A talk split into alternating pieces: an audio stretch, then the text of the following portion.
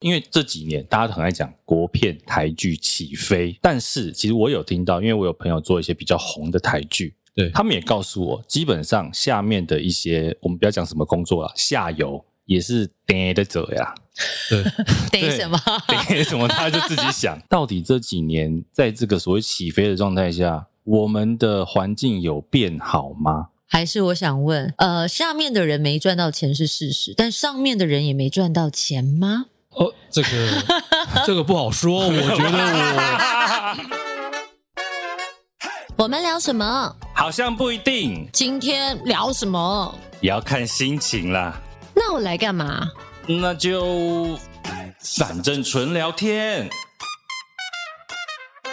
哎，或者你去，你近一点啊。如果你平常下次啊假日有时间，你可以去大港前，在内湖大港前公园很好玩，而且它停车很方便。但是一定要假日去，平日去停车费四十块，假日去一小时二十。你记得太清楚。而且重点是它的溜滑梯跟沙坑就在厕所旁边，最方便。对，嗯。因为那边我已经待了好多个礼拜了，那旁边叫 Foodpanda 都叫得到。你完全都在记基础建设哎！哎，拜托，好不好？大港在台北市啊，台北市在内湖，以前的那个花市那边。我们这一集是要介绍公园吗？我们要聊小孩要去哪里玩。今天现场这位来宾呢，是我们先介绍他。呃，脸书上面有一个社团叫做“不靠北影视”，它其实里面有很多的幕后从业人员在里面。那这个里面呢，其实常常大家常会分享一些资讯啊什么的。那这个社团的版主呢，就是今天现场的来宾王汉生，汉生哥。Hello，大家好，我是汉生。其实为什么今天请到汉生哥来，就是其实去年啊，二零二二年三月的时候，呃，曾经在苗栗的神仙谷发生过一个意外，就是出勇的剧组，嗯、那因为一些劳动安全的问题。所以，摄影师熊哥跟收音师阿翔两位是在这一个意外当中就过世身亡。那其实当下，我记得那个时候啊，那一两天其实新闻都一直有在报。所以其实，当然你说一年之后，我们也想好奇的是，台湾的影视的幕后的劳动安全、劳动环境到底有没有什么样的改变？所以今天就来请到汉生哥来跟我们聊聊这件事情。对，那其实我觉得一开始可以先问的就是，去年三月的事情发生之后，这之后其实台湾的影视，不管是你说政府方或者是幕后的这些制作方，有没有什么样的动作想要去调整这件事的？我觉得其实是有啦，因为毕竟人命关天嘛。那其实政府在发生事情的之后，劳动部其实有号召几个现在线上的工会，然后派出代表去劳动部开会。当然，可能毕竟劳动部虽然说是主管机关，可是毕竟他对于这个影视产业没有那么理解。嗯，那他的做法就是说，呃，希望某几个工会来承办所谓的劳动安全讲习哦，然后这样子来让大家对于劳动安全有更进一步的认识。可是你问我，我觉得最核心的问题其实是影视工业跟一般的传统产业有非常大的差别。嗯，但我们的劳基法其实是建立在以传统产业为基础的发想，就是八个小时为工作的单位。嗯嗯，然后下班，然后超班什么。可是问题是，影视工业它比较不会是这样子。那包含影视工业本身都有很多不同的立场跟想法。啊，举例来说，你都今天拍长片的。跟今天拍短的，比如说像我们平常拍的广告 MV，嗯，通常是一天就会把它工作做完，嗯，那你跟拍长片，你每个月呃做一个月、两个月、几个月的工时来说，它其实是不太相同。对，那所以其实基本上大家都统称为影视工业，但是里面的一些工作的条件、劳动的条件都不尽相同状况之下，坦白说，我觉得影视产业本身内部都还没有共识。我们可以先讲一下，因为刚刚讲到影视产业跟其他行业很不一样这件事情。嗯，一般我们在台湾，我们先讲拍摄好了，先不管其他前置的，以拍摄这件事情，是不是有所谓的八六六四，或者是这个工时到底怎么算？工时的计算，还有就像你刚刚特别有提到说，呃，比如说广告，通常一天就拍摄完毕。对，这个一天不是八小时，对，不是八小时，它就是出去到你整个要的画面都完整了之后，对，整结束。呃，应该这样说，就是以。当呃一个短的拍摄天数来说，就是说商业的模式来讲，它就是一天二十四小时切分为四个班，嗯，第一个班八小时，第二个班六小时，第三个班六小时，最后一个班四小时。哦，这个为一个计价的单位，嗯，那会用这种跳班的方式来计价的人，大概就是一些摄影助理，嗯，哦，然后灯光助理、灯光师这些是用跳班的方式。那其他的人员，比如说美术组啊、制片组啊、造型组，因为单场的费用会稍微高一些，所以我们都是用一天为主要的计价方式。可是因为坦白讲，现在的预算也不若以往哦，所以大家其实都还会有比较有弹性啊。那如果说今天是长片，比如说影集、剧集、电影，它就是月薪。我一个月多少钱？然后工作几天，工时多少？所以因为这样子计价方式的不同，所以其实我觉得大家对于工时的这个事情的定义上。也会有不一样的想法。那比如说，我举例，我的灯光师啊、呃，他可能一个班，也许他的工资是大概六千到八千台币。那一天可能也许可以做个两班半、三班哦，可能一天就两三万。但他不用每天做，他可能也没办法每天做，嗯、所以他可能今天做完休息个几天，再做下一次案子。这样子状况之下，当然你说工时一天的工时对他来说也许长了一点，但是他隔天后天就可以休息。嗯，所以其实到后来有点像是你可以自由选择了。就是你可以选择你要接，或是你不要接。其实这个行业它比较跟其他行业不一样的事情，就是因为我们都是所谓的 freelance，就是呃自由工作者，承揽关系，承揽关系，你可以自己决定你要不要做这个。对，哦，那所以因为当然坦白说，收入也比一般的上班族来的高。嗯，哦，那这个东西当然相对性你会付出比较多的代价。但另外一件事情就是，如果说以长片来说，因为它是一个以月为主的计算的时间，那每个月的呃费用可能也许。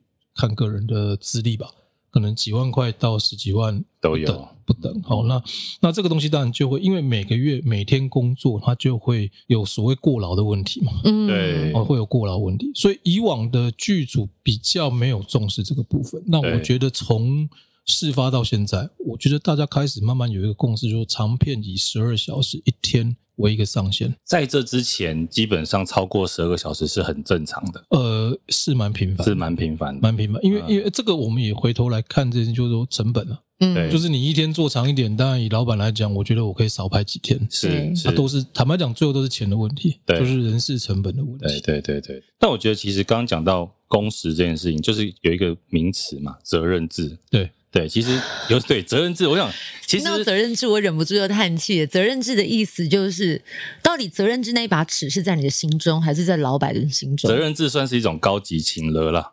哎呦，可以这么说，它是一个高级的情勒，就是你一定要做到好，你没有做好，就是你没有责任感。可我相信这应该这三个字哦，它在不是只在影视产业，在很多行业都是这样。它会无限上纲。对对对，可是因为呢，我记得好像是劳基法没有八十四之一，对不对？八六之一，八六之一，对，它就有针对所谓的责任制做了一些规范。这个是不是请汉森哥讲一下？因为我们补充一下，汉森哥本身的本质，他就是一个资深的制片。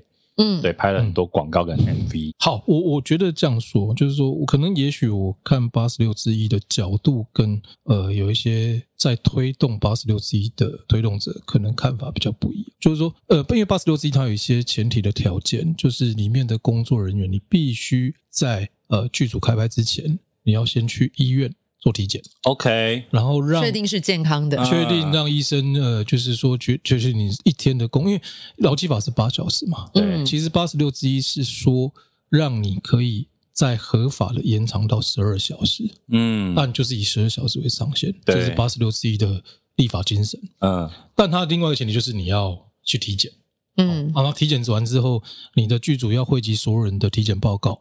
去跟劳劳工局各县市劳工局做申请，申请你才有办法做一个合格的拍摄的十二小时的工时的动作。OK，所以你要从八小时变成十二小时，你要去体检，确定你的身体是可以负荷多出来这四小时的拍摄。对，那身体太差就不行。这个对，像像像我，因为之前心脏不好的人，你心脏不好也是因为工作的关系吗？是，算是，算是。所以你本身也也不能全然算是了。但会不会业界的人其实大家身体都没有很好？那个指数一出来，因为大家肝都是黑的。但是我好奇，像你们刚刚讲到的这个八十六之一，对，有业界真的这样施行过，搜集大家的健康报告，然后真的是符合这个规范的吗？不能说没有，但是我觉得应该不多哦。应该这样讲好了，我觉得所有的规范是这样，我觉得它利益都是良善的，嗯，但是其实都是这个申请的麻烦流程让大家会却步，OK，就是说，其实你你说收集所有人的，就像我刚刚说，那像小弟心脏有有有几根支架哦，那这个如果医生跟我们说，哦，你这个心脏支架不能工作，那请问我我现在该怎么活下去？怎么活下去呢？我要转行了吗？还是我要、嗯、对？但就是我我觉得他他保护劳工的利益是良善的，懂？但我我从头到尾在讲的事情，就是说，我觉得很多的法条的推动，它必须让甲方乙方。而且甚至包含乙方，就劳方也有不同的立场。嗯，我觉得应该是说，你文化部或是你这些工会，你应该既然工会有工会人员名单嘛，你应该召集大家坐下来聊。嗯，让每个人各抒己见嘛，你也不能只听。资方的甲方的意见，你也不能只听某一部分劳方的意见。对，那而且另外这样讲，就是你在规范这个事情之前，包含劳动部跟你文化部的这些官员，你对于产业实质的问题了解多少？对，其实我刚刚就想要讲到劳动部文化这部这个问题。其实我想到的是，我们这个行业很特殊的是，你看，因为它在属于劳动的部分，这一定是劳动部管。对，可是像比如说影视拍摄、流行音乐这些，算是文化部。那我们再把它这个，如果你传播业再放大一点，像我们本身的活动业，其实我们的主管机关是经济部。啊，不好意思，广告业也是，广告业也是吧？嗯、对，我们都是经济部，所以它其实不是只是文化部一个部门、一个部会，或者是劳动部一个部会的问题，而这些部会到底能不能了解说这个产业的现况是什么？因为我们刚刚讲到那个劳呃承揽关系跟牢固关系，嗯、大家如果你是上班族的话，一般你就是进公司打卡领薪水，每个月就领这些钱，嗯、那个就所谓牢固关系。可是像我们的行业常常就是接 case，包括其实咸宁也算是承揽关系，执行业务所得，对对对，对，报税季节这个很敏感，对，所以呢就变成是说承揽这件事情，它就有是。很多东西是劳基法管不到的，嗯，就是所谓的甲方跟乙方，劳基法根本管不到甲方对乙方。我常跟朋友们举个例，今天假设好，我是活动公司老板，我并没有要求我的员工加班，可是他的客户窗口在半夜一点的时候传东西给他说要什么东西，那这个时候让他加班的其实是所谓承揽关系的甲方，对，可是承担劳基法责任的是我本人，对，这件事情就是一个很吊诡的事情啊。所以其实哈，我觉得这东西到最后就变成这样，就是说。你很多的政策虽然利益良善，可是你并没有考虑到所谓执行面的困难。嗯，就这样好，你今天剧组因为它的筹备期比较长，对，就是你说包含电影、包含影集的剧组，它可能会前置个几个月。才正式的开拍，但你说我这种广告，我可能上礼拜接到，然后下礼拜就要拍。对，嗯啊，请教一下，我哪有时间去收集所有人的健检报告这件事情？是，那我就换个另外角度来看，就是到最后，我觉得核心的问题还是钱呐、啊。我觉得大家也不用去害羞这件事情，其实就是你今天的加班费怎么算？嗯，有没有让那个需要加班的人他觉得他领到他合理的工资？对我，我觉得这个其实是一个最最大最核心的问题嘛。嗯，那加班费怎么算？这个其实，even 是你同样做灯光的人，你今天长剧，然后你是领月薪的，跟你是拍短的，你是跳班的人，因为你的算法不一样，嗯，所以它就会有产生所谓利益上的冲突嘛。嗯，以拍短的来说，我当然希望一天拍个三班、四班，嗯，我一天做完休个几天再来做，但因为我一天的所得是高的，对，比如说我假如一。乱讲，我灯光师一天呃一个班角，我算最低大概五六千块吧。那一天做三个班一万八，你做十天你就有嗯十八万。但当然前提啊，你你你要接得到案子啊。所以这个行业有点吊诡的事情，就是说你你也要让大家觉得你是一个能力功夫可以，但又是一个好配合的人。嗯，如果你意见特别多，或者是你这可能大家觉得，嗯，那下次可能不要找你。对，其实这个先你先讲，你先讲。因为我刚刚讲好配合的意思是加班超时没关系，我拼了这种的意思吗？还是是什么呢？是不是很微妙？就是因为你回到承揽关系，对，其实一样。其实我们讲，呃，再回到劳动安全这件事情上。对，今天比如说，假设我一个客户有十万块的预算给你，A 制片跟我说，这十万块我要拿其中一万块去做所谓的这个安全对的一些维护什么的。哎、嗯、，B 制片说，哦，不用啊，我们不用做，我们怎样怎样就好了，我只要花两千就解决了。很多客户他会选择 B 制片花两千就解决了，可是那个花两千就解决导致的就是可能会有一些意外发生。所以这就是很现实的问题。尤其像比如说汉森哥，其实跟我都一样，我们都是掌握一笔预算。对，但我们今天也不是要出来抱怨说啊，幕后工作很辛苦，你一定要花钱或怎么样。我们要怎么样在资方跟劳方中间出钱的跟拿钱的中间取得一个平衡？就是，我也没有要说我们就是一定要保险保到顶，我们一定要多多安全。可是。资方怎么样去被劳方说服，而劳方又怎么样相信资方说你们其实愿意花钱做这件事情？像你们两位刚刚说的，都是以台湾我们的娱乐现况嘛。嗯、那在我们邻近周边的国家嘞，韩国或者是日本，比如说我们用拍广告举例好了，就像我们广告通常基于预算考量，一天就把它拍掉。可是你说广告片可不可以变成两天拍摄？它不超过那个工时，可能可以。可以但是所有的成本都是 double，就是预算的问题。对，但是在邻近国家他们会怎么做？或者是就你们知道的产业面，有什么样子的方法是可以解决这个问题吗？还是其实像韩国、日本，对啊，我们一样是翻班，一天把它拍完？还是说相关的国家他们有定定什么样子的标准？就是你不能够超过工时，你就算成本增加变成两倍，你也是得把它拆两天。应该讲说，我觉得那个跟整个产业的文化有关系了。嗯，就是你说日本，我们其实前阵子大家都哦觉得有一支呃广告，它整个在列车上哈，一直那它它光前置的时间可能就不止一天两天。还有小朋友跟爸爸的长大的那个影片。对，所以所以所以这个东西最终的最终还是取决在你今天客户到底。想要花多少的预算？你说对制片来说，最好一天工作三小时就好。我因为我们这种算天的嘛.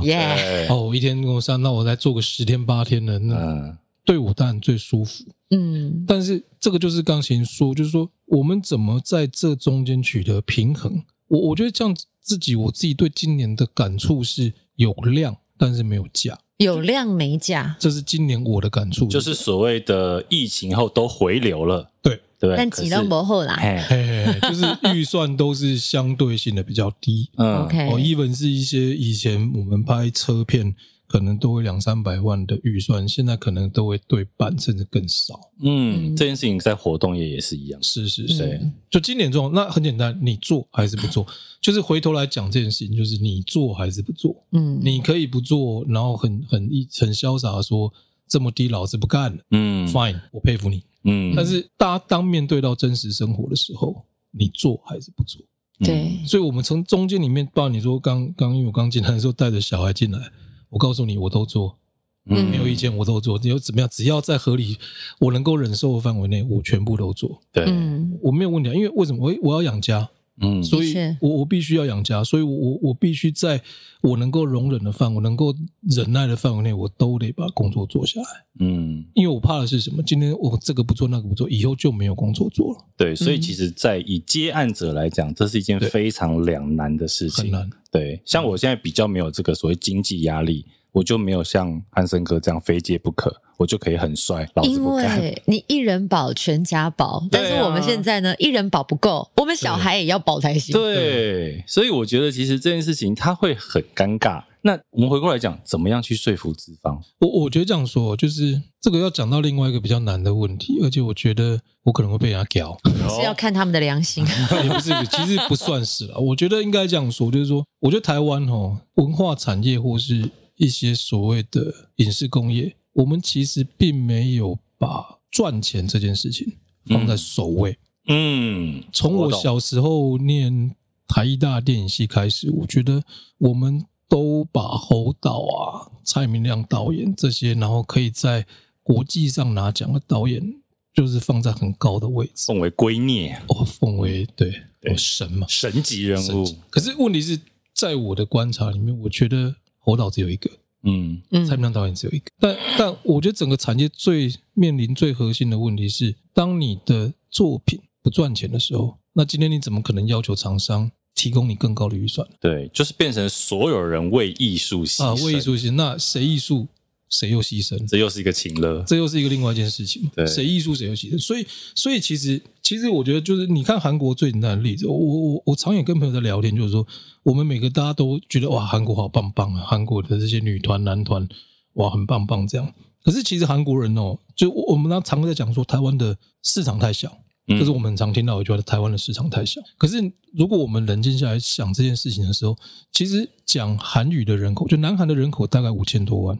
嗯，哦，北韩不能算，因为北韩不是一个 开放国家哈。嗯，那南五千多万的人口，台湾其实有两千三百到两千四百万，我们大概是南韩的一半。嗯，可是整个讲华语的人口，如果你包含了东南亚，包含了欧美，讲华语还包含中国，你你讲华语的人口其实是很可观的。是，那可是韩国是我们人口数的两倍，那我们的产业有人家二分之一的。所谓的产值吗？目前看起来是没有，可能没有。可以给大家一个数字啦。对，就是韩国以他们一集影集一集的预算，大概可以拍台湾一季。如果八到十集左右，应该是可以这样算。也就是说，我们大概只有人家八分之一到十分之一的预算。对，而且其实台北绝对可以成为亚洲的拍片中心。除了交通地理上的便利之外，坦白说，台湾的人事成本是亚洲里面算低的。整个制作成本在亚洲是算低的。嗯。对，所以其实会有越来越多的产业，或应该说国外的影视工业很愿意来台湾拍。嗯，不好意思，是因为真的坦白讲，成本比较低。对，而且我们的技术不输人。其实我记得之前我们有访过那个江蟹指导的小明哥，他也讲说为什么韩国要专门来台湾拍枪战片。嗯，就是因为台湾这方面比较好申请，又比较便宜。相比起来就是这样，相比起来，对对，很残酷的事实哎。对啊，对，所以我觉得这个就是跟整个整个怎么讲？你今天政府，比如包含呃，我们看金马、金曲、金钟，就是说，其实我们当然，我觉得这些得奖的片子，当然它艺术价值是真的颇高了啦。但坦白说，我以前最早是拍 MV 出身哦。嗯，坦坦白讲，你说最佳音乐录影带，嗯，因为这跟影视工业比较，跟我们拍片比较有关系。坦白讲，我我这几年一直比较觉得我可能。不懂，就是说为什么得奖都是一些可能点阅率不是很高啊，然后包含歌手本身也不是很红，嗯，可能我们连有些。就是不太认识的人，到最后他拿走了这个，就是所谓的最佳音乐录影带。嗯，这个就是有点回到金曲奖本身是市场还是音乐性的问题了，对不对？就好像之前就有一位前辈讲过，就是你要一个巨星的诞生，还是几十个独立音乐的，我们大家可能还不熟不熟悉的音乐人诞生。这个拉出去讲，就是有人在提说，金曲奖跟金音奖好像没有太大的差别，是是是，他们觉得越来越像了。对对对对对，就是很简单嘛，就是。你说市场小，那市场真的小吗？嗯，就是九零年代，就是我大概呃，我大概两千年就零零年代尾巴那个时候，其实是所有很多港星在台湾发片的高峰期，最红的时候，最红的时候，华语流行音乐中心，就是你今天要红，你一定要来台湾过个水。不要说香港，你包括连韩星都要来台湾，新加坡，新加坡。都是对新马歌手，对，两千年那个时候，台湾算是娱乐重镇，对，那那时候人口。应该不会比现在多嘛？当然不会，所以不然二十年消失这么多人也可怕。所以我的意思是说，难道我们那时候市场为什么那么大？是那为什么现在市场变小了？我我觉得那个说法其实坦白讲，是我们没有去面对问题的核心了。对，就是这个问题的核心是什么？我我们其实并不够商业化。对，我们并没有把赚钱这件事情放在心中的首位。我想问一个，就是说，因为这几年大家都很爱讲国片台剧起飞，对，也就是说，比如说哦，很多的商业的大公司，他愿意花资金来投资台剧或者是国片的，是。但是，其实我有听到，因为我有朋友做一些比较红的台剧，对，他们也告诉我，基本上下面的一些，我们不要讲什么工作了，下游也是跌的走呀。对，等什么？等什么？他就自己想，哦，就是他其实预算并没有到那么好。大家有点是说啊，我们一起来完成这个伟大的台剧、伟大的国片。到底这几年在这个所谓起飞的状态下，我们的环境有变好吗？还是我想问，嗯，呃，下面的人没赚到钱是事实，但上面的人也没赚到钱吗？哦，这个 这个不好说。我觉得我，对我以我怕走不出去。我我觉得我好像还蛮冷静的在看，因为我也不认为这几年的世道真的有那么的不好。但是我我有一个想法是，像你说，呃，有些人说台湾人好像没有把赚钱放在首位，或者是很多人没有说出口赚钱很重要。嗯，会不会也连接到其实有人说台湾人不够狼性，或者是我们讲求的是小确幸？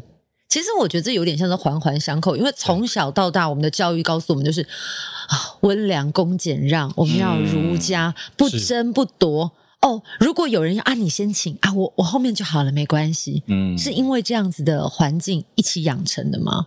或者是真的就在你们的工作场域当中，你看到不公平的事情，通常以我们台湾人传统的个性，他说我们会先隐忍啊，去沟通看看啊，不行，那我再忍忍啊，真的发生了什么大事，可能才会大家群起一起说好，我们要来做些什么改变。其实，贤宁讲这个还有牵扯到一个，我们我觉得台湾人有一个个性啊，就是我们会觉得说应该没关系吧？对，那对，那这个应该没关系，一旦有关系就很有关系。对，像我跟日本人合作的经验就有点有点是这样，就是呃，哎，我好像之前有分享过，我们有一次在台北国际会议中心，因为我们的演出需要灯光的结构嘛，嗯，那我们就把它搭在观众席上面。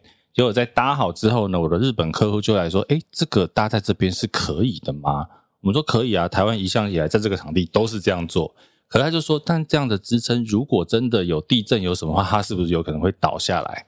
当下我们也说，应该不会吧。想说那我加做，嘿，可是以日本客户他就觉得说不行，你要再加做一些结构来安全。对，我觉得那个是我们从小到大可能对于安全性这件事情都会觉得说好像应该没关系。比如说像我们有一些高空作业的一些技术人员、工程人员，他们也觉得有的时候不要绑绳子、不要挂挂钩，好像没关系吧。可是这件事情，它就会有很多的潜在的危险发生。我们会自我退缩，退缩到那个标准的后面。我相信汉森哥有遇过类似的吗？有，就是其实很多人觉得像呃片场的灯板，它其实是很高的一个事情。嗯、对对，对。可是有时候其实不是，就是说事情发生之后，其实劳动部有去片场检查。那有些片场家其实愿意加装这个挂钩，然后安全的，嗯、就是让大家希望在上面的时候挂一个安全绳在上面。是是是。可是对有一些工作习惯，常年我们常年的工作习惯来说，其实。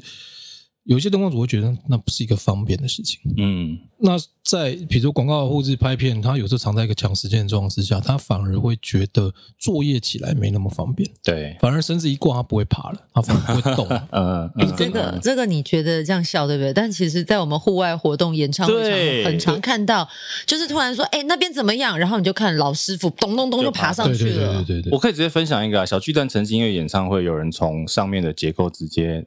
落到在施工进场阶段，就直接掉到舞台上就过世了。嗯，对，这个是真的会发生的。所以，我觉得我们因为呃，我们在讲幕后的权益安全的时候，我觉得也要反思啦。我们自己也要照顾我们自己应该要注意的事情。我觉得我们做这个行业，因为很多包括其实像汉森哥，我的行业都是我们很多临时搭建的东西。对。当然，你可能会事先做好很多的安全结构认证什么之类的，你都做了万分的准备。可是，你一旦你这些准备好了，你一个小细节没顾到，还是都有可能发生的事情。你盖好的房子都有可能会倒了，何况是临时搭建。我可不可以这样说？我们都很会考试，所以对于该做的资本检查都很会做。可是，在现场落实的时候，真的有那么确实吗？这是我们开始要反思的。如果我们要营造一个安全的工作环境，我们真的有把人命当做是人命在小心。我我自己觉得有个事情是。这样，为什么我一直很强调？就是我觉得必须甲乙方坐下来聊，嗯，因为这最终牵扯到的是预算成本的。是，然后包含乙方之间，你的看法，我的看法不见得相同。对对。那如果今天只是硬性的推出一个规范，相信我上有政策，下有对策，一定是这个倒是真的。比如说之前我们有某个工会推出说，就是啊，我们搭建两节高台要戴安全帽。嗯，可两节高台大概两百四十公分。对，嗯。那坦白讲，以往大家。不会戴安全帽，两米不会戴，不会真的不会戴，两米四了。那么，但是但是你推出这个东西之后，因为它没有被沟通，所以它不会有人愿意去做这种。所以即使你推了这样规范，因为它不是一个法律的规范，嗯，还是不会戴安全帽。那像影视工业会有所谓的劳动检查吗？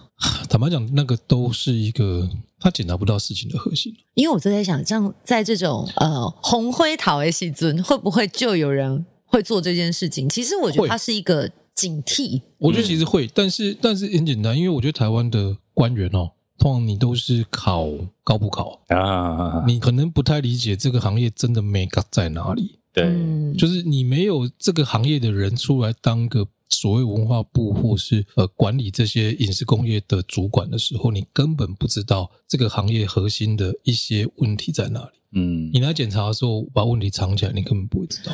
其实跟高装检是一样，高装检是一样的，不跟部队对啊。哎，讲的一副我高装检过一样。你不是当过兵吗？哦，我看起来很像是不是？对对对，差不多这个意思了。但我觉得这个东西其实它没办法，就是它只能就哦，在风头上的时候度过这个事情。嗯，可是它对于真的产业的进步有帮助吗？我觉得可能没有那么大。但至少现在慢慢的有一些共识是说，哦，至少工时长篇来讲，工时不要超过十二。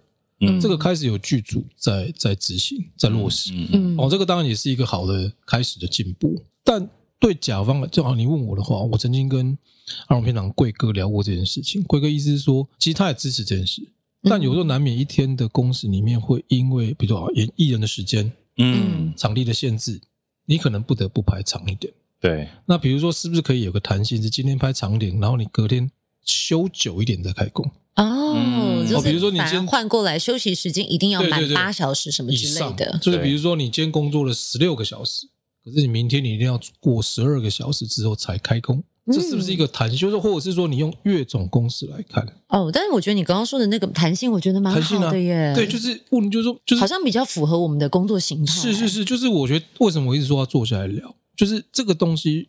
毕竟哦，有时候，比如果说大家都一直在讲十二啊，怎么样，变得会变成一个比较民粹式的发言的时候，他其实因为不见得可能考虑到这个部分，他会很对立，很对立，变成对立啊。对，那问题是甲方乙方的对立其实是对这个产业是没有帮助的。嗯，就是如果你甲方乙方愿意大家坐下来，那甲方有诚意说好，那我们先以十二为标准。哦，假如一天哦一天十二。一个月我们做二十四天，让大家休个六天八天，嗯，然后一个月总工时一百八十八个小时，那你每超过到多少阶段，你是几倍的加班费，让大家有点弹性，这是第一种。第二种就是你一天十二，可能但是以这个为基础，但某个程度上可能因为场景因为什么，它可能有点 over，那你隔天就必须休足多少才能开始开工，让大家有足够的休息时间。那这个对于甲方来说，他比较可以接受。嗯，对乙方来说，他其实同样获得他所谓的不管是休息时间的保障，或是加班费的保障。我我觉得这样子会比较大家彼此有个弹性，跟这样对整个产业才是一个比较健康的方式。不过还是我想问，因为你所谓的甲方，其实以你来讲，有你的甲方通常是广告公司，对吧？广告公司上面还有真的出钱的，比如说客户、牌公司、客户，嗯。那你所谓的甲方是指哪一个甲方？应该这样说哦，就是我刚刚讲这些甲方，是工时这些问题，它其实都跟长片比较有关系啊，就是影集啊、影视制作公司，应该影集或电影的拍摄，嗯嗯，然后他他可能就是影视制作公司或是投资方，嗯，投资这个影集、投资这个影片的这个甲方这样。那通常都是比如制公司的监制啊，或是老板或什么，嗯。那我们的甲方，因为我们的台湾的客户通常。啊，因为预算有限啊，你说叫他真的拍两天、拍三天，相对应的成本那么高的时候，嗯，他可能不太愿意做这件事。对对对对。所以其实加上，我觉得贫穷会限制我们的想象。所以你仔细看现在的广告，通常都不会太困难。嗯，而且。播出的媒介跟以前不一样，对，以前很重视电视广告嘛，对，现在基本上，对啊，网络有点击就好，花最多钱可能是在广告费。但其实一件事情是这样，对我们制作端来说，你拍网络或拍电视 TVC 也是一样，那个成本是一样，是啊是啊，我不会因为你拍拍 TVC 或拍拍网络片，我少给你两颗灯，不会啊，那个对我来讲制作过程是一样的。啊，但是对客户来讲，他的他认为他的投放，可是不对哦，你今天在网络。投放的成本跟你 TVC，TVC 其实投放成本更高，嗯。嗯，那你在网络的投放成本可能还比 TVC 低了一些。但现在比较特别的是，因为 TVC 你可能呃转换效率你看不到，可是在网络投放你看得到点击率或者是比较直接的互动，所以导致上游也觉得说，那我可能做这样的行销会比较符合它的经济效益。对。对，所以其实到最后我我我们就很诚实的面对这点，到最后都是钱的问题。OK，那我们刚刚讲了这么多，其实我觉得当然听起来还需要有一点希望的能量注入。目前有没有看到？呃，什么样子的甲方或者是呃制作方，他们已经开始愿意改变，比如说有了一些很明显作为的调整。因为刚刚你讲的是，我们希望有这样坐下来对谈的机会。那可能平常我们在看娱乐新闻，我要是没记错的话，我知道林依晨她其实在签任何戏剧约的时候，嗯、他因为现在有家庭有小孩，所以她是有呃把她希望的工时是放在合约里面，所以她拍摄不会超过几个小时。那像现在这样子的主要演员，他都告诉你我。我工作一天工时不超过几个小时，会不会连带其实让产业也在稍微合理的规范下去进行拍摄？对，我觉得还是其实制片更难搞，制片更难处理。因为我刚刚讲，我举例哈，因为等一下，等，我要先讲一下我的论述。因为我我的想法是，如果当所有的主角都同声一气说，我就是不超过十二个小时的班，你知道这些主角都不拍了，你到底还有什么能拍？我举例给你听，我举例给你听。假设今天这一天有一个男主角，一个女主角，啊，都签了，他们只演八小时，其中两小时对戏的时候。你懂我意思吧？他们只有两个小时会 double 在一起，所以你要总共的工时会是十四个小时啊。没有，所以现在跟你说，就是这个是所谓的上有政策，下有对策。什么？因为他是林依晨，所以他可以签这一条啊。今天是主角，你今天不要讲林依晨，其他这些大牌，你要八个小时，通常通常以广告来说，通常都是八个小时。嗯，广告拍广告都、嗯、都有压，大牌演都是八小时了。那八小时之后，那个操办费都很惊人。嗯，那八小时当然你要谈是你是含装法不含妆法，就是大家要讲细点就是这样，就是你是起装给到我之后八小时，还是你人到就开始算？哦，我跟你说，人到加装法，你三个小时就飞走，两个半到三个小时不行。所以所以通常我懂，因为我也是这样子勾边勾后才能出来的人。所以今天今天客人就有时候签的很精了，就是你是起装出来拍，出来拍开始算啊。好，包完中间你要不要吃饭？吃饭时间算不算？对不对？所以，所以其实这东西到最后，你知道这个工时，艺人当然肯定是这样啊，这个绝对是艺人，绝对是按照合约走。哦，当然有时候难免有一些，比如艺人跟导演之间有一些关系还不错，会给导演一点空间啊，但你也不能差太多。嗯，你刚刚那个关系害我听得有点紧。对对对，我想说你要报什么料？因为是朋友啦，就是比如这个这个艺人他他的他的他的某些案子都是让这个导演做，所以他会指定嘛。嗯，那关于这个艺人指定这个导演，他可能就会给这个导演比较多一点的创作空间，比较算是共创团队，共创团队就是，但是你广告也一样不会给太多。啊，MV 就可以，毕竟是他自己的作品，MV 是自己的作品哦，所以。就是工时怎么长，基本上是脸很臭，但是还是会把它拍完。呃，但你如果今天是今天如果是广告，那就不是这样算了，是可以，因为它就是一个商业行为嘛。那当然主角是这样啊，但很简单，你今天拍广告，你还有商品啊。对，我要拍商品哦。不好意思哦，那跟主角没有关系啊。哦，那个打光拍就拍好久，对，对，就是而且要客户满意，修灯修到漂亮。对，那所以这个这个就是另外的问题啦。但你说，你说对我们来讲，那那做还是不做？一样回到最原始的问题，你做还是不做？所以其实汉森哥还是觉得说，要大家坐下来聊。我觉得包括幕后工作者、出资方，甚至制作公司。现在有任何人在做这件事吗？就是真的有人跟你坐下来聊吗？我们想，但是有没有人真的做？好，这样说，这就是为什么我要成立那个社团的原因嘛。呃，不靠北影视，对对，就是因为现实的状况之中，就是文化部对文化部来说，它其实第一就是多一事不如少一事，好，标准公部门，然后就是怕放炮了，所以像我们这种比较容易放炮这样。嗯，那另外一方面就是你说。这些所谓的已经成立很久的工会，它可能跟现在的年轻世代之间的连接没有那么多。我现在讲话都很小心。好，那那我中庸，对对对，也不是很重要，是我们怕被骂。哎，我在救你，我们脸皮薄。哦，好好好。对，就是当时为什么成立这个东西，就是因为我觉得大家必须要有一个能够公平发声的管道。嗯嗯。那坦白说。我自己目前的观察到现在为止，我觉得台湾人还是害羞的。就从小老师问我们有没有问题都没有问题，都是下课之后才缠着老师说：“老师，我他妈这没有问题，那没有问题。”嗯，原来在我们影视产业也会一样的，就是在在公开的场所里面，大家不太愿意去发表意见，除非有一个人带头去做，但是那一个人可能会很容易变成标靶。嗯，除非火烧到你，我们才会主动举手说：“我有话想说。”对。但是有话想说之后，能说愿意支持多久，这也是另外一个问题。这个火可以烧多久？火能烧多久？嗯，这是另外一个问题。就像小熊这个公安问题，坦白说，我自己比较感慨的事情是，一年多过去了，还有多少声量了？对，还有多少声量？嗯，就是这个，这个其实是，那你真的文化部真的，或是劳动部，你真的觉得这个产业安全了吗？嗯，你有持续的在关心这个议题吗？嗯，还是我们就是当下解决了这个感觉上，哎，有做点事，然后就觉得 OK 了。嗯，就这个风头上做一点劳动检查，好像就有做什么了。回到人性的一句，就是人很健忘。可是我想要请问一下汉生哥，我们有统计过有多少的从业的相关幕后的人员一起发声，想要对这件事情做一些改变？应该这样说，就是想发声的人也许有，但是大家都很怕成为那第一个。嗯，那我就讲另外一件事情，就是就我刚说的立场不同。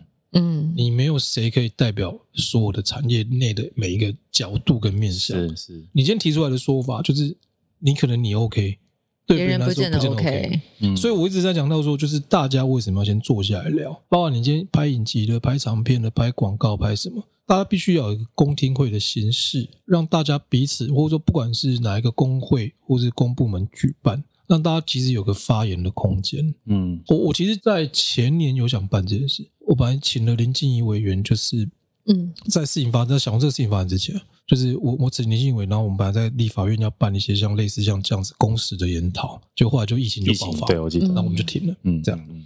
那那其实其实这东西这样，因为当时要办那个活动，其实事情也是很多了，然后就是要要到处拜托请托，然后什么。那你说因为参加人很多嘛？我觉得台湾人有时候不见得会愿意主动站出来，嗯，就是他会等到有一个结果之后才会来复议，嗯，这是我目前观察到的状况。冲撞的时候，对。可能不敢现身，但是可以坐享其成的时候，这样说当然有点是比较二分法。但是通常要到自己觉得哦，可能不会影响到我，可能会有危险，我才会觉得说，嗯，这个东西真的不错。其实我原本也是这样想，应该是说这个事情的声量大到让他觉得他也可以来参加一脚，但是也不会对他自己本身有伤害的时候，这个时候声音就越来越大。嗯，这有点跟有点像脸书的触及一样，当你某个文章触及越，环境就你的触及那一篇特别特别高。嗯。怎么办？我刚刚虽然我们这是在讲产业界现况，可是我感受到的是，就很像在民主民主对抗的过程是一样的。是啊，是啊，火没有烧到你的时候，你都没有感觉，你都觉得那是别人家的事。但真的烧到你的时候，你才想说：“哦，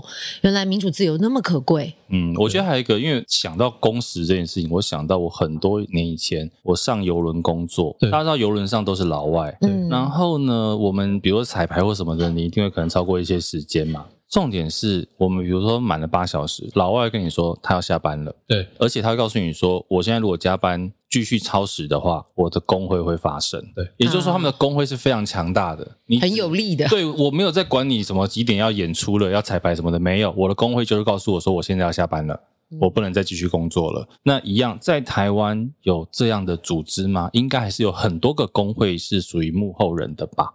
哎，没有。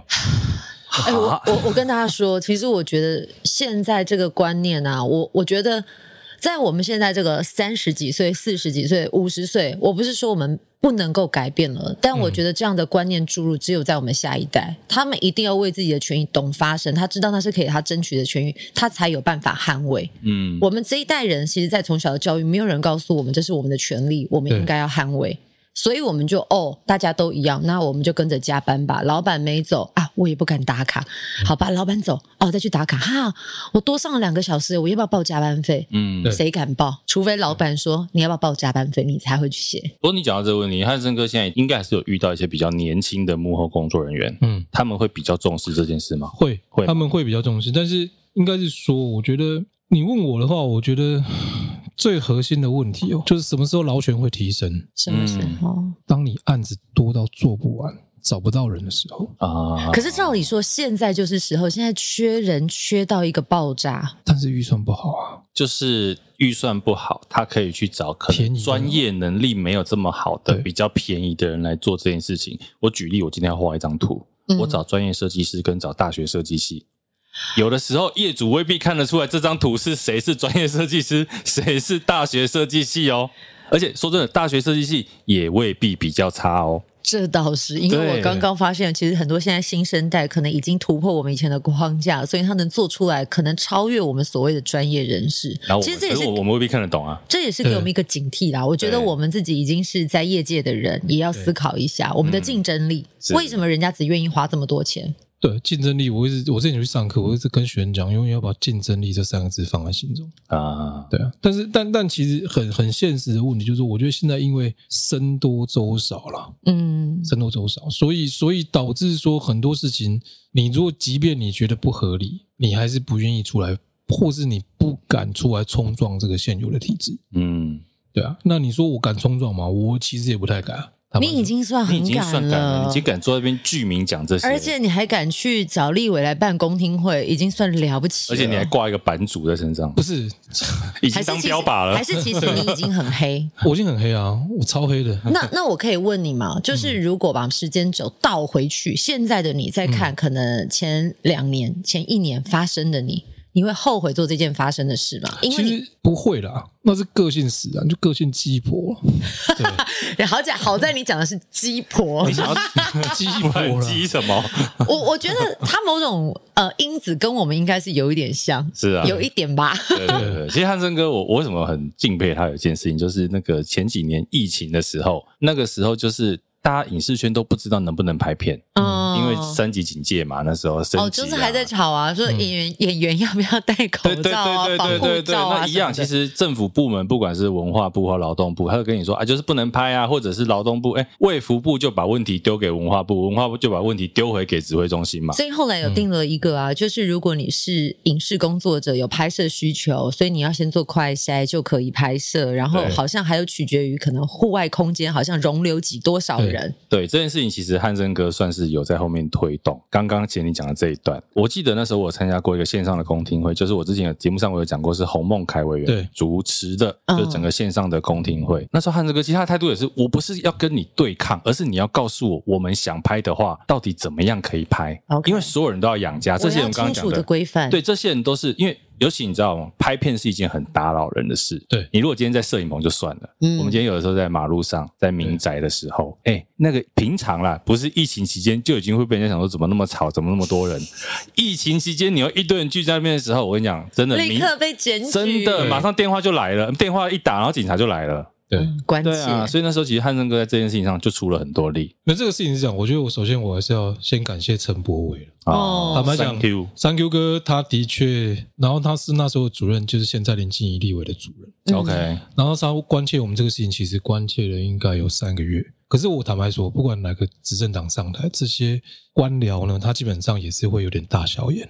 嗯，陈柏惟那时候其实是唯一一个激进党的立委，他并不是他没有党团。嗯，所以他吵三个月，基本上 没有人没有要理他。啊、到最后实在是受不了，所以就是社团里面大家朋友们觉得这件事情不能这样继续下去。嗯，所以我们就有些朋友介绍了洪孟凯委员。嗯，然后民进党这边我们也找了吴思瑶委员。嗯，然后再有朋友找了所谓 TVBS 的陈文月主播。嗯，哦，那这样就三管齐下之后，隔天就是你看看到那个公听会。对对对，然后下午那个。指引就出来哦，对对对对对，超快超快啊，超快！因为你知道立法院很大嘛，他们就把文化部的一些官员就叫来，就说这件事情怎样怎样怎样怎样，果然下午就出来了。完了，我们现在要上一个媒体吗？有关系就没关系，然后有关系事情就会哎开始有点进度。对，其实有时候所以就是这样，就是政治其实关乎你的生活吗？是。嗯，是，但是你说台湾人很敢讲政治吗？也不太敢，嗯，也不太敢。就是有时候难免你，如果你做生意的对象可能进得到大陆的时候，嗯，你会隐藏住你真实内心心中的政治的关于政治的想法，嗯，对。那包含你说，呃，因为怕被人家贴标签，所以很多时候你都不敢去。不太敢去很明目张胆的把你的政治倾向说出来，是。可是，但政治这件事情对我们生活影响大吗？非常大，是非常大。生活就是政治，生活就是政治，而且在办很多工作上也，但我们不需要去害怕或觉得说啊怎么样，我们是怎么样好好的跟他相处嘛？那对我来说，其实其实有时候因为我们解决不了问题，我必须得要靠政治人物。我以为说我们解决不了问题，我们就要解决提出问题的人，就坐在现场这样。对，我刚，哎、欸，你真的讲话很容易留伏笔耶，而且我觉得很写实。我觉得就是很容易被变黑桃的这样。但但这种东西讲，就是说你怎么跟真正之间来往，就是坦白讲，你要让他知道你的需求是什么。是，而且我讲很现实的是，真正也会看你的声量。OK，哦，就是坦白讲，这个行业为什么一直蛮边缘的？因为我们就看起来一副没有票的样子。Uh, 我讲很白就是这样，其实很小众。说真的，我们很小众，很小众。你看，我们常说台北是这个娱乐影视重镇，也就是说，只有台北有这个行业而已，比较多了，比较多了。现在真的，现在大家慢慢的对啊，高雄啊，高雄现在也慢慢的变成影视重镇。对对对，但但我要说的事情就是，你跟一般普通比起来，你这个产业真是看起来一副就没漂亮。人家你看，比如说银行有银行一条街啊，你有听过影视幕后一条街吗？以前的中影文化城那一区算，现在已经没落，那个都卖掉了。所以，所以这个就是，其实坦白讲，我觉得现有工会如果愿意的话，其实很有机会啊。就是，嗯、但他们应该没有很想像我这样出来冲撞。我是跟大家说哈，要是我没记错啦，因为我们是传统的影视工会，那个影视工会跟那个幕后人员工会又不太一样。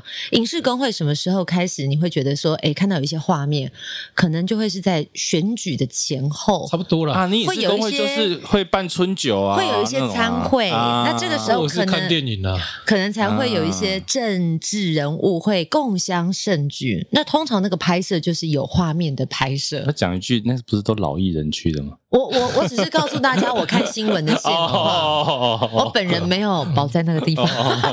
对，其实台湾的工会大部分到最后都沦为所谓劳健保了。对对，我想要问一个，就是刚刚讲工会啊、部门这些，因为其实刚才你有提到日韩，或者是说世界各国有没有什么好的制度是台湾应该要学的？我们可以效法。对啊，有啦，但是因为哦，就欧美的工会，它的确就像你刚说的，就是说它的确有个工时的限制。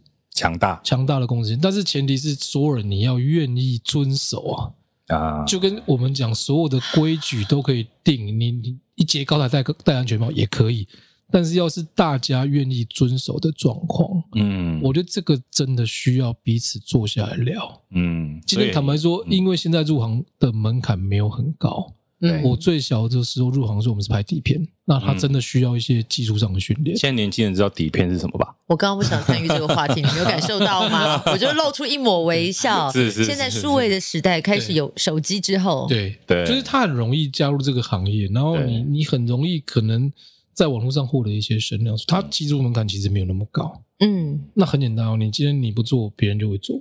那就回到那个问题，你要养家吗？你想要好好的生活下来吗？嗯，那很多方式嘛。我觉得它好像一个回圈哦，是，它是一个回圈。因为不管我们怎么问这个问题，或者想方设法，它最后又回到同样的一个地方。嗯，所以我们要怎么样才可以突破那个漩涡，游出去？我觉得最核心的根本是政府态度的改变了。嗯，你问我，我觉得，嗯，应该说还是要有一个领头羊，而这个领头羊未必是业界里面的人。而是政府有一个单位，或者是有一个人要出来处理这件事。就像这样说好了，高雄在我小我小时候，我是高雄人，嗯，然后高雄的朋友，哎，高雄朋友哈，在地哈。哇，你讲台语好有 feel 哦！应该今天整天要用台语访谈。我高雄我我我 我台语那个就是感 感觉很好，但是我很怕遇到架杠哎高雄了。那我的意思说，我小时候其实是一个文化沙漠。我们讲说文化，那你说？这几年高雄是工业城市，工业城市嘛，然后我们就说实在文化活动比较少。嗯，哎，不好意思，今年十一月 Coldplay 要来高雄，好不好？十一月十一号 Coldplay 饭店订起来，现在都被 block 住了，订不到。Invoice 给你们两个是有收业配是不是？对啊，我要寄发票给他。我要口播我做了，好不好？钱要分我。我要讲的事情是，那他为什么愿意来？嗯，这跟这个城市的领导者，你想要花多少心力在推动？包括最近的高流。啊，他办了这么多，他是不是可以吸引到很多年轻人？很多的他愿意来高雄，不管是参加、嗯，住宿、消费、生活，一条龙，一条龙。对，他其实整个影视产业对于所谓的高雄来说，它其实是带动一些周边的。周边的整个所谓的它的它的经济的成长嘛，它已经洗刷了以前重工业的形象，现在已经变成一个是影视文化的产业。我记得它是第一个有协拍中心的限制，是是是是，好像是从痞子英雄那个时期，是不是？对，是。但你看那个时候协拍中心，它基本上港口以前借不到，它一个一条龙帮你把它做好这件事。啊，真的。因为我想协拍中心不是只有帮影视哦，像我们有些有一些那种比如说得奖的影片的需求，嗯，我们打去协拍中心处理场地，他会协助哦，对。哇，对，其实是很棒的一个单位哦。其实就是我，我觉得应该这样说，历任的这几任的高雄高雄市长，嗯，他愿意，不然那时候痞子英雄是成局的时候嘛，对，他愿意让这件事情发生，就开始我哎有八五大楼真的改变，八五大楼真的，所以他开始整个改变嘛，嗯，我我所以我说，我觉得政治为什么会影响生活，就是你选出一个什么样的首长，嗯，他会改变整个城市的面貌。所以我今天去健身了，嗯，哈。你要不要说你跟谁脱光光坐在一起？哦，我经常去健身哦。跟我一起在三温暖烤箱的是班长刘湘慈。然后我跟你讲，前天问我说，汉哥眼睛都亮了。前天我说你会嫉妒吗？我说我要嫉妒什么？我是有机会跟他坐在里面，是不是？你会发现我们节目就是，如果你有观察时事的才听得懂。可以。如果你没有观察时事的人，可能不知道我们这段在干嘛。对。好，继续。高雄，我觉得是这样嘛。那你高雄如果可以在这十几年内的转变。那包括你说港口边的那些高流的重建的建设啊，或者说一些，那台北为什么做不到？嗯，我整个产业为什么做不到？因因为我们一直在迷恋得奖这件事啊啊！不要这样，我相信我们年底大巨蛋应该可以用吧。好，可以用 OK 了。屏幕很小啊。不管，身为台北市人，我们可能期待大巨蛋，然后希望可以在二零二八年或者是什么 明年。二零二八干嘛？没有了，看看可能有没有机会办很多世界级的演唱会。因为现在大家都很羡慕高雄，哇，世运主场馆，Blackpink，然后 Coldplay。可是有人会讲说，巨蛋不可以一直拿来办演唱会。好了，我们赶紧终止这个话题。赶快。不过我可以讲，汉森哥刚刚讲这件事情，就是说，对，比如选选了什么样的执政团队，他可以。造成这个城市的这个产业的兴起样貌，对。但是我觉得相对一样，当这个产业因为这个团队变好了，执政变好了之后，照理讲，那开始我们要检视里面的问题，对，这些问题应该也要有像这样的人来开始出来，嗯、对，对，不是只有强化优点了，对啊，它的弱点我们要想办法改善它，对，因为整体环境的问题嘛。我我觉得这样啊，就是说，我我们现在最核心，我觉得，我觉得我们这个产业有点。Weak 有点弱，嗯，如果我们开始像慢慢像高雄这样，就是说，哎，不断的有一些哦国际的团队进驻在表演或什么，包括你说台湾的影视工业，如果一直开始有有慢慢我们往想办法努力赚钱嘛，嗯。嗯，哦，这个你这一部片赚了钱，你下一部片你才有下一部片的资金嘛，嗯，如果我们一直往这边去推进。那那其实这个东西，当你工作量或者说整个工作的产值越来越蓬勃的时候，相信我，你工你捞权绝对提升，原因是因为我找不到好的人啊，嗯，所以我必须要用更高的薪资、更好的劳动条件来吸引好的人才加入我的团队。没有想问你有下一步吗？暂时不能说，我有啊，暂时不能说。等结束之后，我跟你说。好，好，哎，但是我我这边，你下一步我们结束要听哦。但是我这边好奇的是，像现在造浪者非常火红嘛，像几部台剧这么火红，其实都是国际级的指标，亚洲都看得到。对，那对于我们产业链会有改变吗？我觉得会有，就是其实最核心的还是说，我觉得我们开始可以有一些新的题材。以往台湾这几年比较红，不是鬼片，啊、不然就是兄弟嘛。啊，对对对，对，不然就是校园爱情嘛。怎么样？拍是我学长拍的，是不是？他刚刚讲兄弟，我今天在健身房也遇到兄弟啊，嗯、王阳明啊，哦、你今天运动遇到好多多人，对对。所以我的意思说，当然这些片没有拍的不好，只是我觉得我们的类型有点局限。嗯嗯，而且这样说就是说，你今天有没有把你台湾的影集能够放在，就是好，你放 Netflix，你在国际之间的点阅率有多少？嗯，哦，我我想举个例，就是说韩国那个《与神同行》，嗯，他讲叫地域的概念，对，他很成功，原因是因为他这个事情在亚洲都是成立的嘛，嗯，所有的宗教几乎都有这样的概念。那你说台湾做不出来吗？台湾一定做得出来，包括台湾的后期动画、台湾的演员、台湾的拍摄的手法、技法，我们一定都做得到，但我们没有想到。嗯，或者说我们不愿意花比较大的投资金额做这件事情。嗯、那我觉得这东西，当然政府的鼓励绝对是一个很大的因素了。嗯嗯嗯。但这个鼓励也不是只有辅导金，因为辅导金给的钱远远不够。是，你应该政府要媒合的事情是民间企业怎么样跟影视产业的结合。嗯。哦，比如说我乱讲，我先说我乱讲啊。台积电如果每年投资个三趴来影视工业，让你台积电免税的话，嗯，这个金额是不是很吓人？嗯。嗯而进了这个项目之后，它就是有足够的银弹，我们可以创作出更多的好的影片作品嘛。嗯。可是你现在政府给的这个预算，你政府预算真的毕竟有限了，能够做的事情真的不多。诶，现在像比如说所谓金马创投这样，算是一个媒合的平台吧？对。但是很简单一件事情，就是谁是那个评审？啊。我觉得应该这样说，你这些为什么不要政府那么多的介入？你让民间企业去做，民间企业他不是傻瓜，他今天投钱他是要赚钱，他要找商业价值，他要找商业价值嘛，对他不会投钱之后我就是要来赔的，嗯，不是嘛？所以我觉得还是他已经把标准放低，我只是为了要抵税，对，就是说他一定除了抵税，他一定想要赚钱嘛。那就是我们有没有要回来面对赚钱这件事情？就我从一开始告诉大家，就是我觉得台湾之前太重视我在哪里得了什么奖，嗯，你一定非要用国外的奖项好像来成就自己很厉害，嗯，不是的。我我觉得今天重点是你有让观众接受你吗？有时候我其实在在担心的事情是，我们还有下一个下一代的五月天嘛，嗯，我们还有下一代的蔡依林嘛，我们还有下一代的张惠妹嘛，还有下一代的周杰伦嘛，这些人都是二十年前那个时候红起来的大牌歌手，像后继有人吗？对，蔡依林跟我年纪一样大。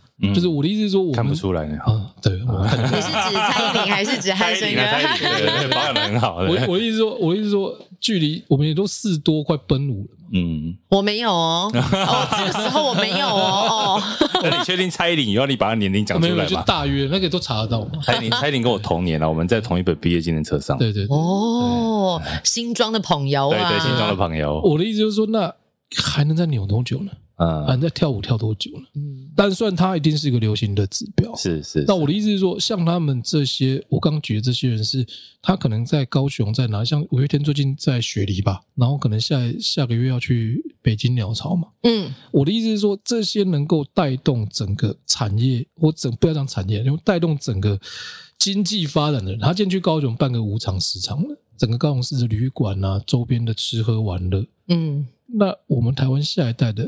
这样子的动能的人在哪里？嗯，你政府有想要去培养像这样子，那你这个东西就是说，你政府给的资源能够培养这样的人出来吗？嗯，其实不尽然，你应该是想办法让民间企业松绑，让民间企业的资金进来，让民间企业自己去发展一套经济模式，嗯，而不是光只有政府的补助。补助这件事情它是一时的啦，嗯，我们补那么多年，产业有变好吗？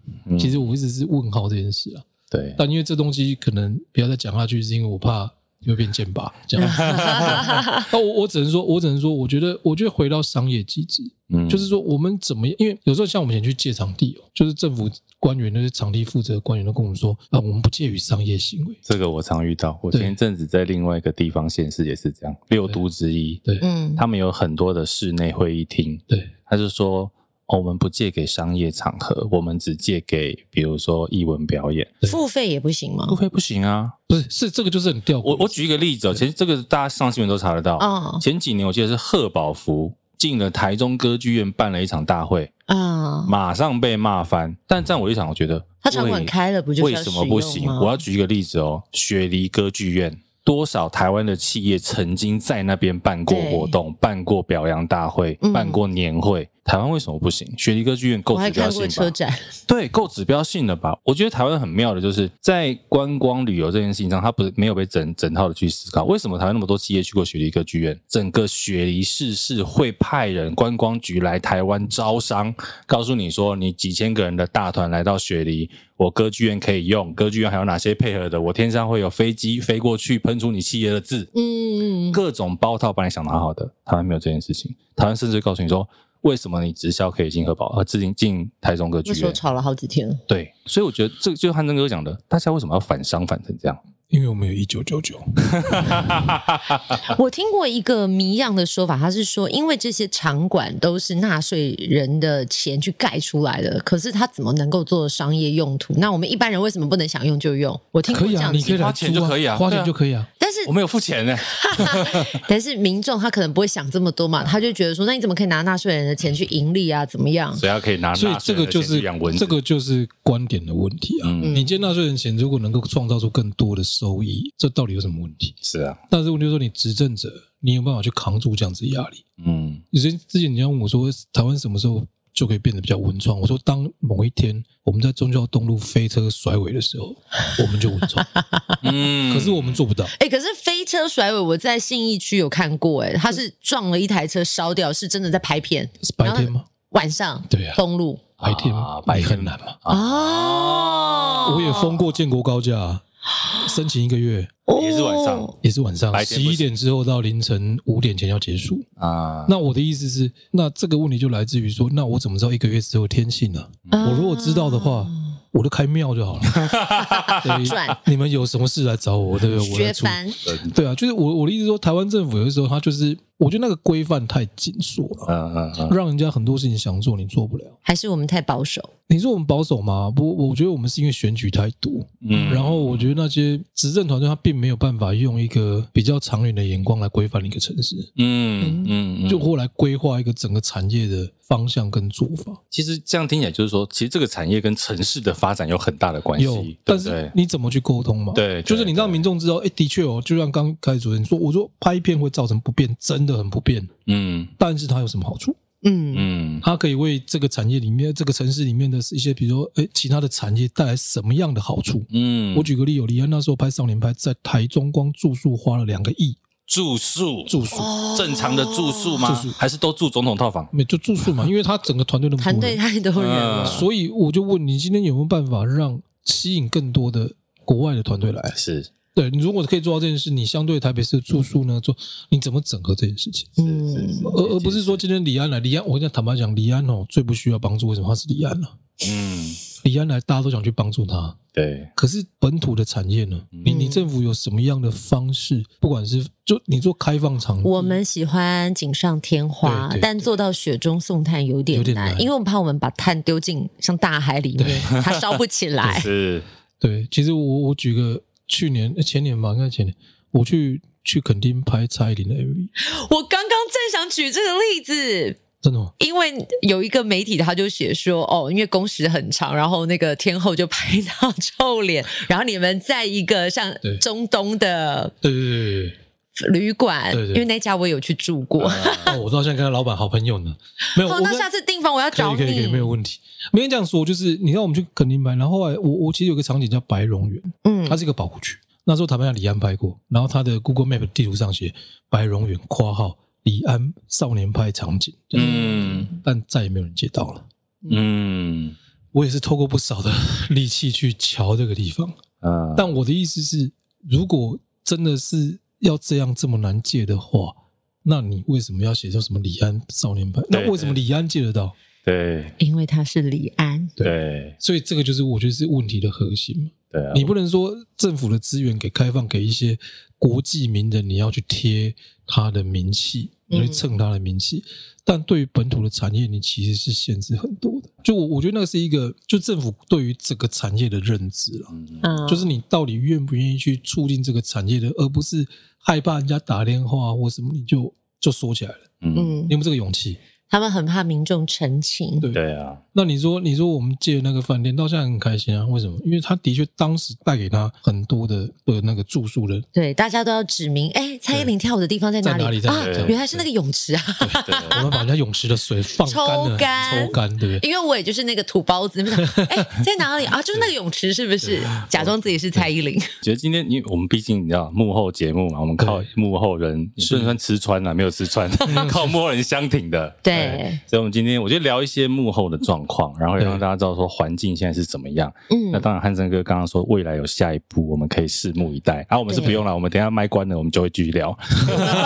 我们关麦自己听啊。对对对，好了，今天其实哎，先跟大家分享一下，我们现场一直有一只小柯基在现场跑来跑去。对对对，你确定它小吗？它好大柯基，它叫皮蛋，那汉森哥的狗狗，好可爱。你看它这边一个多小时，大家都不知道它存在哦，多乖。刚刚有一点喘息声，如果你有听到，不要误会，它不是什么灵异事件，它是真的有一只狗狗。我们录音室很干净，好不好？好了，今天谢谢汉森哥，谢谢谢谢谢谢，谢谢皮蛋，谢谢皮蛋，谢谢谢谢谢谢，拜拜，小可爱。